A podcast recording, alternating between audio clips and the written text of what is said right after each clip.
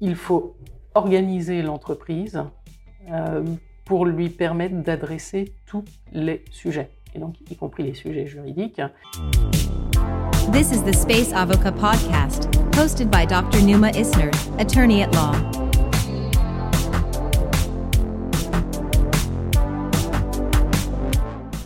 Bonjour à tous et bienvenue à ce nouvel épisode du podcast de Space Avocat, en direct aujourd'hui de chez Exotrail, avec quelqu'un que je connais depuis des années et qui est une ancienne consoeur avocate et qui est devenue maintenant directrice juridique de cette belle société.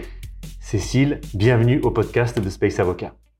Merci Nouma, je suis absolument ravie d'être là euh, aujourd'hui et euh, d'avoir l'opportunité d'échanger euh, sur ces questions spatiales eh ben, qui nous tient à cœur, je le sais. Absolument, c'est un plaisir d'être ici. Encore une fois, merci pour ton invitation au siège d'Exotrail à Massy. Très beau siège, d'ailleurs. Félicitations pour cette installation et qui, d'ailleurs, je crois, continue à, grandir au fil, des, mois. Donc, donc, bravo pour cette performance.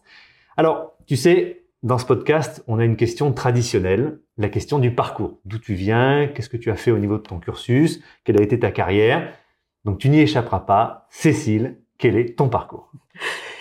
Parcours de juriste, hein. Hein, bien évidemment. Donc, euh, études de droit à Paris, euh, Paris 11 à l'époque, Paris-Saclay aujourd'hui. Hein. Euh, suivi de différents stages dans le milieu spatial, ce qui m'a permis de découvrir le secteur spatial et les enjeux juridiques hein, et de finir par me dire effectivement c'est une passion, donc je veux rester dans ce domaine. avant de d'intégrer Exotrail comme euh, directeur juridique, tu l'as dit. Euh, j'ai effectivement été euh, avocate pendant presque sept ans et auparavant j'étais chez un courtier en assurance au département aviation espace. Donc j'ai eu la chance, l'opportunité d'exercer différemment mon métier de juriste dans différentes entités et sur différents sujets. C'est ça qui est intéressant. C'est ça qui est, effectivement très intéressant dans ton parcours, c'est que tu as vu euh, le droit spatial et, le droit des activités spatiales au sens large. On verra peut-être tout à l'heure pourquoi ces, expressions sont quand même assez différentes des unes des autres. Et donc tu as, effectivement eu la robe d'avocat, et là maintenant tu es rentré dans une direction juridique d'une société en plus qui est particulière au sein de l'écosystème parce que c'est une new space. Alors, en quelques mots, est-ce que tu pourrais nous décrire bah, quelles sont les missions finalement d'une directrice juridique d'une new space? Alors, à mon avis, les missions euh, sont relativement similaires à celles de n'importe quelle entreprise. Hein, euh, ça, je pense qu'on peut partir de ce constat-là, mais ensuite, il va y avoir des spécificités qui sont liées au secteur spatial et à l'activité euh, de l'entreprise. Aujourd'hui, j'ai la chance d'avoir intégré Exotrail et de faire partie de cette aventure Exotrail. Euh, et pourquoi est-ce que j'ai cette chance? Parce que Exotrail développe aujourd'hui différents produits, euh, ce qui implique différentes thématiques juridiques. pour aller assez rapidement, Exotrail développe aussi bien du software, du logiciel, pour faire du design de satellites, euh, mais aussi un logiciel de, euh, de satellites en orbite pour un ou des flottes de satellites, des constellations donc, hein, c'est Space Tower. Mais Exotrail, euh, c'est aussi du hardware, donc de la fabrication d'assets spatials, hein, avec notamment Spaceware, qui sont des solutions de mobilité euh, spatiale. Euh, c'est en fait la fabrication de moteurs euh, électriques hein, à intégrer sur des plateformes spatiales pour pouvoir déplacer les satellites. Hein. Mais ce n'est pas tout. Exotrail, c'est aussi un futur opérateur de satellites dans l'objectif euh, de faciliter, encore une fois, la mobilité spatiale, euh, dans l'objectif de développer des services de logistique spatiale. Et Exotrail aujourd'hui euh, commercialise un service qui s'appelle le Space Drop, qui est un service de libération de satellites en orbite.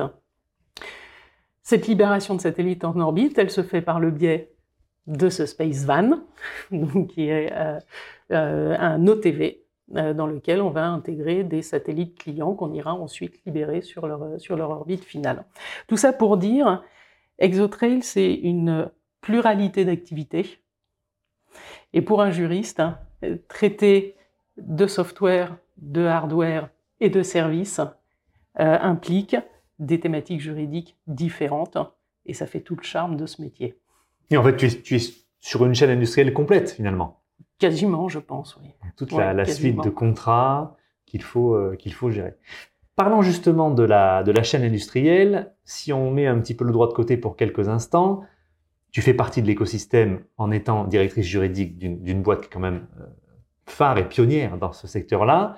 Comment est-ce que tu vois en général euh, les évolutions du secteur spatial? On sait que récemment, il y a eu les assises du New Space qui se sont tenues. On a pu voir une grande partie de l'écosystème euh, New Space français.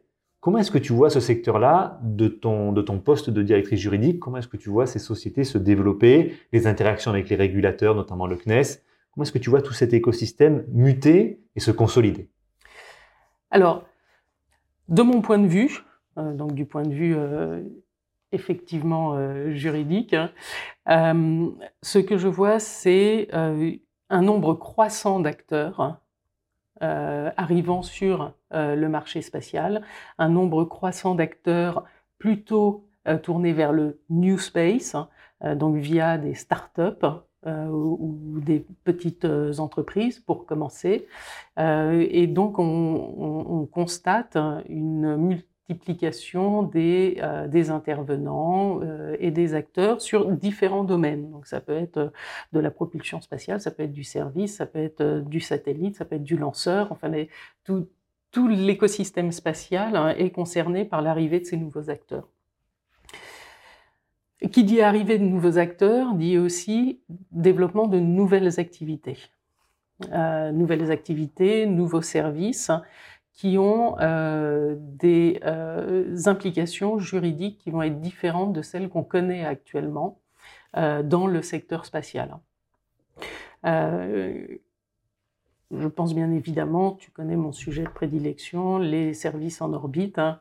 Comment gérer les services en orbite aujourd'hui? Réellement pris en compte par euh, la réglementation, euh, notamment nationale. Euh, comment est-ce qu'on peut réguler ce genre de nouvelles activités? Et donc, en fait, le développement des nouvelles activités nous amène à nous questionner sur l'adaptation ou l'adéquation de la réglementation actuelle à ces nouvelles activités. Et donc, d'un point de vue juridique, hein, beaucoup de questions se posent euh, pour pouvoir euh, intégrer ces nouvelles activités hein, et leur donner la réglementation qui peut être la mieux adaptée, non seulement à l'activité, mais aussi au type d'entreprise dont on parle. parce que pour nos auditeurs qui, ne sont pas très familiers avec le cadre juridique dont on parle, on parle de quel type de cadre juridique? Des traités originaires de l'ONU, le traité sur l'espace, on parle de la LOS. Comment est-ce que tu, vois ce corpus juridique spécifique au secteur? Alors, la réglementation internationale, elle est quand même rédigée d'une façon très large pour englober le maximum d'activités. Donc, ce n'est pas forcément elle qui nous pose le plus de questions juridiques aujourd'hui, en tout cas si je, pointe les, services en orbite. Hein. Euh, en revanche, des questions plus prégnantes se pose avec les réglementations nationales. Et on voit bien aujourd'hui, euh, un petit peu partout dans le monde, euh, les puissances spatiales qui se sont dotées d'ores et déjà d'une loi spatiale travaillent euh, à faire évoluer leurs lois pour s'adapter aux nouvelles activités, aux nouveaux types d'entreprises. Par exemple, la loi anglaise hein, qui s'était adaptée entre 2019 et 2021 la loi française, euh, qui est en pleine euh, réécriture, enfin pas la loi, mais les décrets d'application, la réglementation technique, euh, qui est en train justement d'être réécrite, réadaptée pour, aussi pour prendre en compte les nouveaux secteurs, les nouvelles activités. et donc c'est plutôt l'application des lois nationales sur les nouvelles activités que nous questionnons aujourd'hui. pour pourquoi au final Mais ben, Au final, c'est pour avoir une réglementation qui permet tout simplement euh, aux startups, aux entreprises, de pouvoir euh, travailler dans un environnement juridique connu euh, et, qui permet d'avoir des règles vraiment applicables aux activités. Oui, parce que on a tendance à avoir le, cliché de se dire moins de régulation, moins de normes, mieux c'est. Or parfois, lorsqu'il faut lever des fonds, lorsqu'il faut avoir des partenariats un peu lourds, s'il n'y a aucune réglementation ou si la réglementation est vraiment dépassée, ça pose des risques juridiques, des risques de responsabilité. Exactement. Donc tu es voilà, très au fait par ta carrière, euh, passé chez les courtiers, etc. Il y avait notamment des, des pressions assurantielles pour Mhm. qu'il y ait des normes bien claires et bien établies. En tout cas, une visibilité réglementaire. La- la- il faut de la réglementation. Voilà, ça c'est mon point de vue. Il en, il en faut, Euh, mais il, parce que ça donne de la certitude, effectivement. Ça donne de la confiance euh, pour les acteurs. Euh, savoir juste où on met les pieds juridiquement, c'est extrêmement important. Euh, maintenant, encore une fois, il faut que cette réglementation soit adaptée. Sinon, on va un petit peu dans le mur. Donc, voilà un petit peu les réflexions qui, moi, m'occupent sur le terrain, on va dire, hein, le côté, euh, côté et industriel et opérateur, euh, pour, euh, encore une fois, avoir la réglementation la plus adaptée possible et qui permette euh, aux entreprises de d'exercer leurs activités en toute compétitivité. Oui, parce qu'il y, a- il y a une notion aussi derrière de compétitivité, à la fois domestique dans le, dans le pays dans lequel on se trouve, puis aussi au niveau international. C'est vrai que tu, tu évoquais à l'instant la, la réforme de la LOS. Il est vrai aussi que chaque pays, en tout cas beaucoup de pays à l'heure actuelle, se posent la question de la réglementation spatiale. Il y a aussi une compétition entre, entre les juridictions. Certains appellent ça le forum shopping. En tout cas, il y a, une, il y a, une, il y a une, un paramètre international à prendre en compte. Absolument, absolument. Euh, beaucoup de beaucoup d'États euh, ces dix dernières années ont décidé de se doter de lois spatiales et, euh, et effectivement pour certains d'entre eux, euh, on sait que les lois sont rédigées de façon à être relativement attractives euh, pour les industriels ou les opérateurs. C'est- un, véritable enjeu économique d'avoir une loi spatiale. Une loi spatiale qui soit aussi à l'écoute du secteur et pragmatique par rapport aux contraintes du New Space spécifiquement, parce que c'est pas forcément des entreprises qui ont un, un degré de maturité dans le sens euh, organisation corporate ou même all- allocation des fonds pour, pour avoir un service conformité, faire des choses qu'on trouve chez Legacy par exemple. Mhm. Et ça, je, je suis entièrement d'accord. D'où l'importance. Je vais prêcher un petit peu pour, euh, pour ma paroisse. Euh, D'où l'importance de pouvoir être accompagné euh, par des, euh, des conseils euh, externes comme toi ou des, des conseils juridiques internes pour pouvoir prendre la mesure de toutes les réglementations applicables. hein. Parce qu'il ne faut pas oublier, on a, parlé de la LOS, hein, mais dès lors qu'on devient opérateur, on a aussi toute la réglementation euh, liée euh, aux télécommunications, en fréquence plus exactement. Euh, et donc c'est encore un autre type de, de réglementation, de euh, les contraintes liées au contrôle des exportations. Euh, et donc pour pouvoir euh, sereinement avancer dans le développement de son entreprise, je suis intimement persuadée qu'il faut être euh, accompagné, euh, peu importe la façon, en interne ou en externe, mais qu'il faut être accompagné par des spécialistes, des experts du secteur, euh, pour éviter les choses trappes, tout simplement. Et aussi pour avoir une, activité bien encadrée et, et sereine, tout simplement. Oui, et, et aussi avoir une bonne relation avec les régulateurs, que ce soit la NFR, que ce soit le CNES, que ce soit l'ARCEP pour certaines choses. C'est important d'avoir ce lien parce qu'il ne faut pas oublier que c'est un secteur extrêmement régulé, qui a beaucoup muté en quelques, même pas quelques décennies. Mhm. Et les structures d'accompagnement étatique, même si ça prend du temps à s'adapter aux nouvelles réalités, il y a quand même derrière une volonté de dialogue. Ça, c'est c'est important. Je, je pense que c'est quelque chose que tu vois toi aussi de, de ton côté. Les, les relations avec les instances nationales sont extrêmement importantes, même dès le départ, même quand on est une toute petite euh, bébé Exactement. New Space. C'est Exactement. important de. Exactement, là je suis tout à fait d'accord avec toi, tout à fait convaincu. c'est le quotidien, euh, sachant que chez, euh, chez Exotrail, euh, nous avons une personne dédiée aux relations avec les institutions. Donc, nous avons un, un VP affaires, affaires publiques. Absolument. Alors, tu évoquais tout à l'heure la notion de développement des new space. C'est très intéressant parce que tu es dans une, tu es dans une industrie, dans un, dans un acteur industriel qui est un new space, mais qui a beaucoup euh, mûri ces dernières années, qui a beaucoup grandi. Quels sont justement, parce qu'on a beaucoup parlé des conseils juridiques euh, et réglementaires importants pour des new space early stage, des new space qui se développent euh, au début de leur cycle. Là, c'est intéressant de voir aussi parce que, le, et encore une fois, je renvoie aux assises du new space, mais on a vu beaucoup aussi de new space qui maintenant ont deux ans, trois ans, quatre ans d'existence, voire plus, qui commencent à se, structurer, à se solidifier, à se, à se consolider quel conseil, ou en tout cas quel point d'alerte tu, verrais euh, pour justement ces, sociétés qui sont à ces stades un peu avancés de développement, qui ont levé peut-être beaucoup d'argent, qui commencent à se structurer, qui commencent à avoir pas mal de contrats importants Quelles sont les choses trappes juridiques qui viennent justement avec cette croissance? Alors, je pense que la première chose, c'est l'organisation. Il faut une bonne organisation. Et ne pas réfléchir en euh, poste qui représente un coût ou poste qui représente un bénéfice, hein, euh, parce que en fait, euh, il faut organiser l'entreprise pour lui permettre d'adresser tous les sujets et donc y compris les sujets juridiques, mais pas que, hein, bien évidemment, c'est ce, que je vois, euh, bien sûr, euh, mais il faut une bonne organisation juridique, comptable, financière, euh, produit, production, etc. Donc ça, pour moi, c'est la, la, première chose à avoir en tête pour, pour que l'entreprise soit bien organisée et puisse finalement se focaliser sur son activité. Voilà. Euh, après, d'un point de vue euh, juridique, euh, bien évidemment, les points clés d'attention sont les contrats.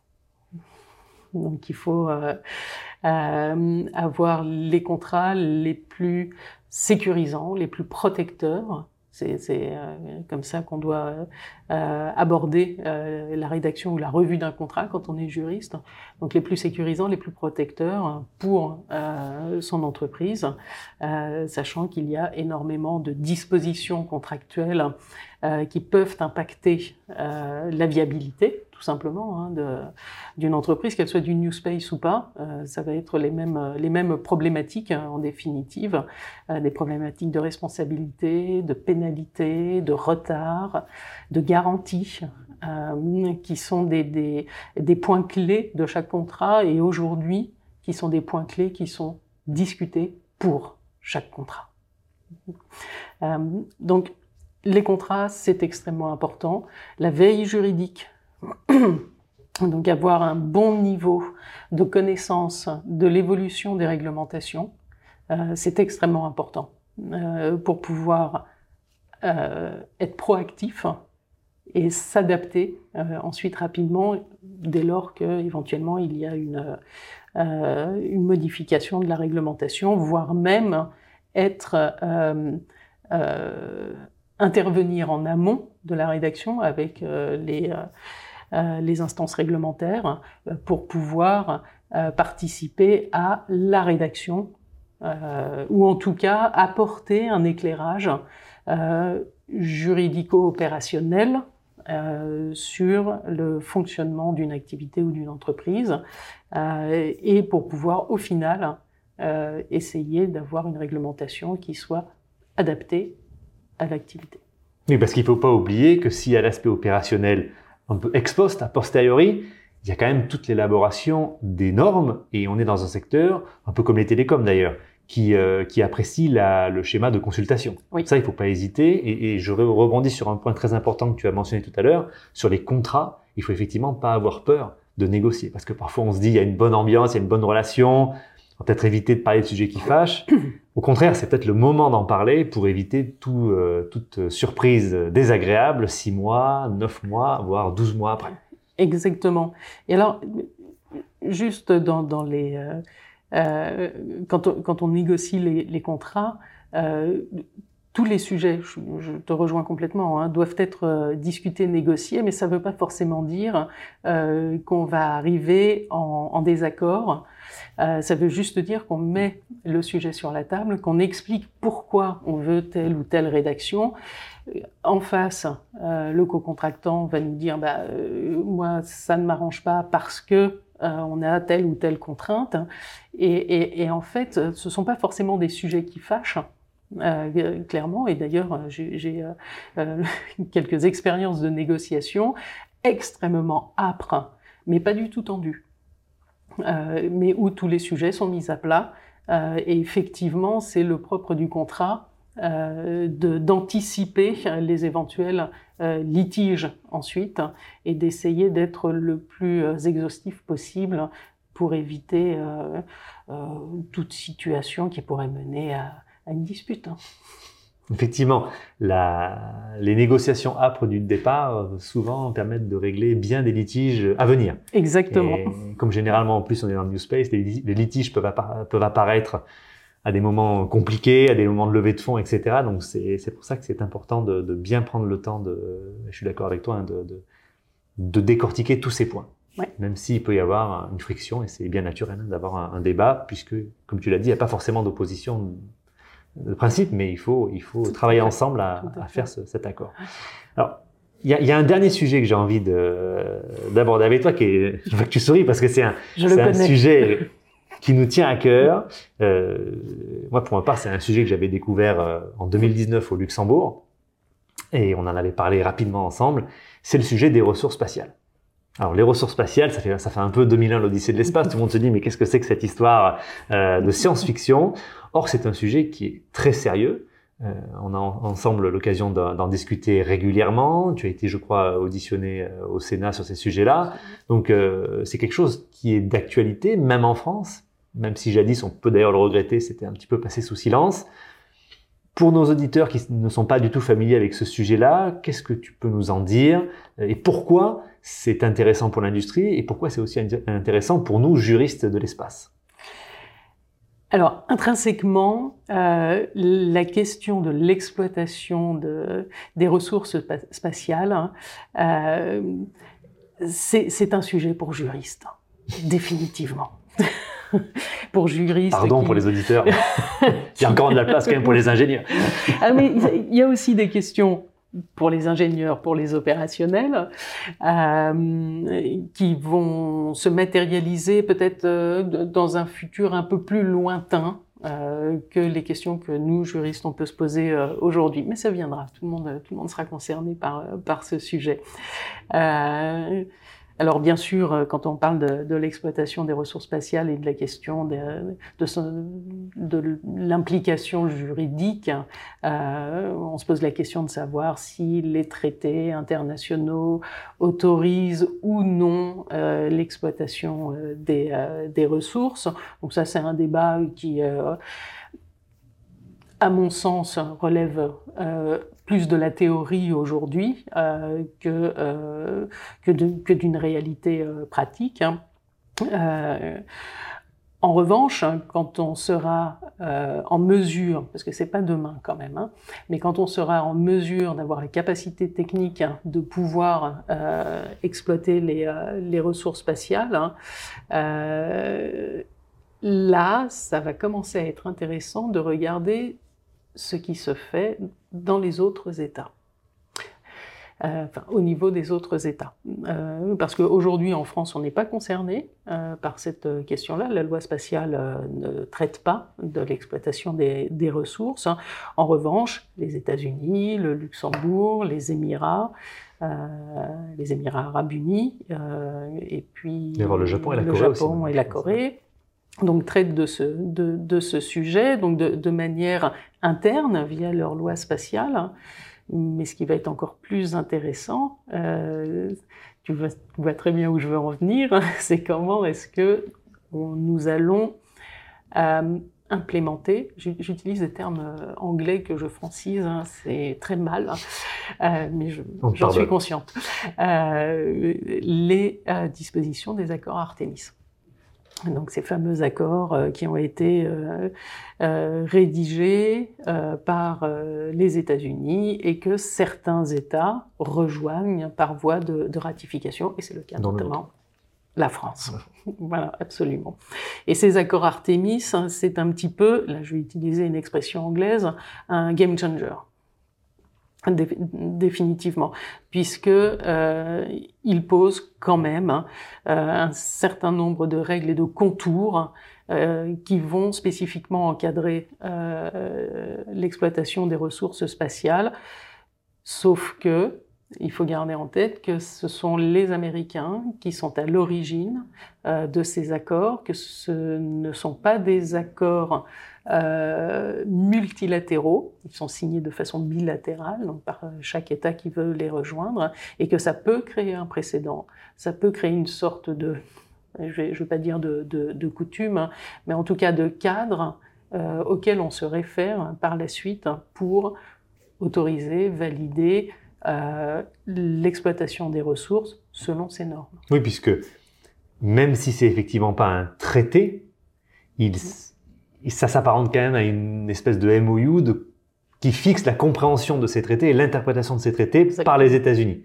qui sont comme tous les États souverains et qui donc du coup ont toute la latitude pour les interpréter, mais qui font rejoindre par l'intermédiaire d'un instrument contractuel d'autres États là-dessus. Je trouve que c'est un, c'est une super idée au niveau diplomatique. Je regrette qu'au niveau européen, on en a beaucoup parlé, qu'il n'y ait pas eu l'équivalent. Parce que je pense qu'il y a une vraie vision européenne à ce niveau-là, qui malheureusement ne, ne, trouve pas du coup son, sa concrétisation, en tout cas à l'heure actuelle. Je sais que je crois qu'au niveau de la Chine, il y a un peu des, justement des questionnements pour avoir des accords un peu similaires. Euh, je pense qu'il y a peut-être aussi un moment, euh, il faudra se poser la question sous nos latitudes, d'avoir quelle est vraiment notre vision euh, propre. Exactement. Et je pense que c'est intéressant. Alors, pour rebondir sur ce que, sur ce que tu dis et de l'implication de l'Europe, hein, euh, j'attends avec impatience que les travaux euh, au niveau européen sur la loi spatiale européenne hein, commencent vraiment d'une part, je sais que ça a, commencé, mais, qu'il y ait aussi une concertation avec les industriels, hein, ce, qui est, a été, ce qui est envisagé. Euh, pour connaître un petit peu le périmètre euh, et puis surtout quelle est l'essence de cette loi. Qu'est-ce qu'on veut en faire euh, Que va-t-elle encadrer Et donc, quelle va être la position de l'Europe euh, sur les questions euh, spatiales. Euh, donc ça, c'est un sujet, c'est le, sujet qui va nous occuper, je pense, dans, les mois qui viennent. Euh, mais qui va nous donner euh, une véritable idée aujourd'hui de ce qu'est l'Europe spatiale ou de ce que sera l'Europe spatiale euh, à court terme. Et donc peut-être potentiellement inclure cette notion de, de ressources spatiales Peut-être. Hein. Par une, avec, une identité véritable, pas, pas forcément suivre ce que, fait, ce que font outre-Atlantique. Si je pouvais me permettre à ce moment-là une question un peu ancillaire, mais pour toi, qu'est-ce que ça serait cette Europe spatiale? Qu'est-ce que ça serait cette vision européenne du spatial, en incluant les ressources, mais pas que, le in-orbit, etc. Euh, pour moi, cette, cette, Europe euh, spatiale, alors c'est un petit peu compliqué, bien évidemment, puisqu'on a déjà des lois nationales. Hein. Euh, donc ça, c'est un premier point, qui sont très disparates les unes des autres. Euh, certaines sont très contraignantes, comme la nôtre, hein, d'autres le sont moins, comme euh, la loi du Luxembourg ou, euh, ou, ou des Pays-Bas, hein, tout simplement. elles vont pas traiter de la même chose. Donc, donc déjà, on sait, on sait d'ores et déjà quand même, que la loi spatiale européenne ou l'Europe spatiale ne va pas pouvoir tout harmoniser. Donc, ça, c'est un premier point. Moi, ce que j'attends de l'Europe spatiale, hein, c'est de concrètement de donner un cadre qui permette euh, le développement des activités euh, spatiales privées, publiques aussi bien évidemment, mais en tout cas permettre ce développement et permettre euh, donner une sécurité juridique euh, notamment, mais, euh, euh, mais aussi en termes de stratégie spatiale. que veut faire l'Europe dans l'espace pour ouvrir l'Europe à la compétitivité mondiale. mondiale. Et ce que j'attends de cette Europe spatiale, c'est qu'il y ait une vision. L'Europe spatiale, est-ce que c'est aller sur la Lune? Est-ce que c'est du vol habité? Est-ce que euh, c'est développer euh, euh, l'exploitation des ressources? Est-ce que c'est développer les, les, services en orbite? Est-ce que c'est une Europe spatiale qui, qui, va vouloir avoir vocation à, à